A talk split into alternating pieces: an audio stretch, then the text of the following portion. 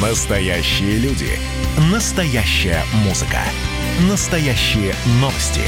Радио «Комсомольская правда». Радио про настоящее.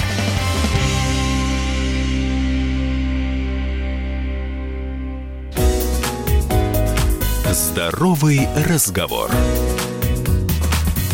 Всем привет! В эфире «Здоровый разговор» у микрофона Мария Баченина. Сегодня хочу рассказать вам любопытную историю о том, как можно снизить давление без таблеток.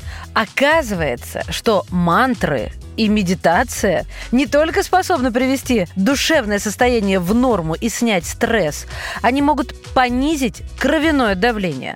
Восточная практика самосозерцания может действительно стать эффективным средством борьбы с гипертонией. И говорят об этом самые настоящие доктора. А история вот какая. У жительницы Англии, зовут ее Клаудия Зеф, есть генетическая предрасположенность к высокому давлению. А значит, повышенный риск образования сердечно-сосудистых сердечных заболеваний. Вот ей предстояло всю жизнь принимать лекарства от давления, а после 45 лет регулярно проверяться, чтобы предотвратить возможность инсульта и повреждения почек. Какое-то время назад Клаудия начала прием лекарств, но потом сдала анализы, и они показали, стенки кровеносных сосудов начали утолщаться. И это является очень тревожным знаком. И тогда Госпожа Зев стала участницей экспериментальной программы, которую проводил врач-кардиолог. Ее участники для борьбы с высоким давлением использовали практику медитации и мантры. И на сегодняшний день британка, которой 54 года, не только освободилась от таблеток, ее сердце стало здоровым. Польза от упражнений йоги всем и так понятна, и на Востоке, и на Западе. Но вот чтение мантр и упражнения на глубокое дыхание всегда воспринимались медициной со скепсисом. Однако в современной науке появляется все больше доказательств тому, что медитации приносят пользу для здоровья.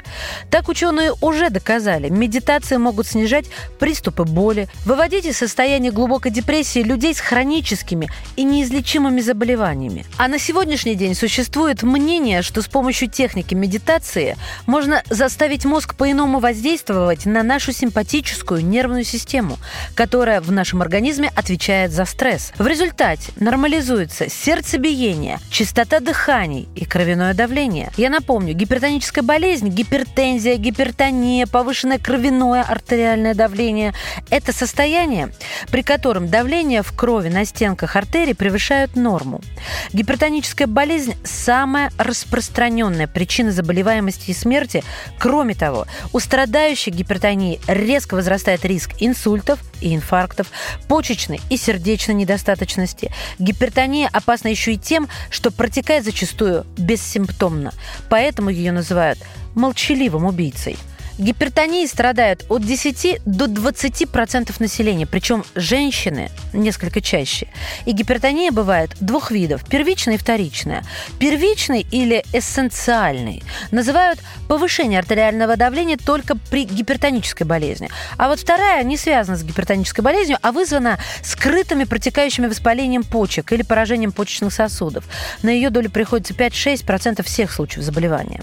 Американская ассоциация кардиологов представляет представила результаты большого исследования, которое показало, что пациенты с сердечно-сосудистыми заболеваниями с помощью мантр и медитаций на 50% снижали вероятность сердечных приступов, инсультов и смертельных исходов. Так что, друзья, сядьте в позу лотоса, закройте глаза, сосредоточьтесь на своем дыхании и повторяйте тысячу раз «О мани падме хум». Берегите себя.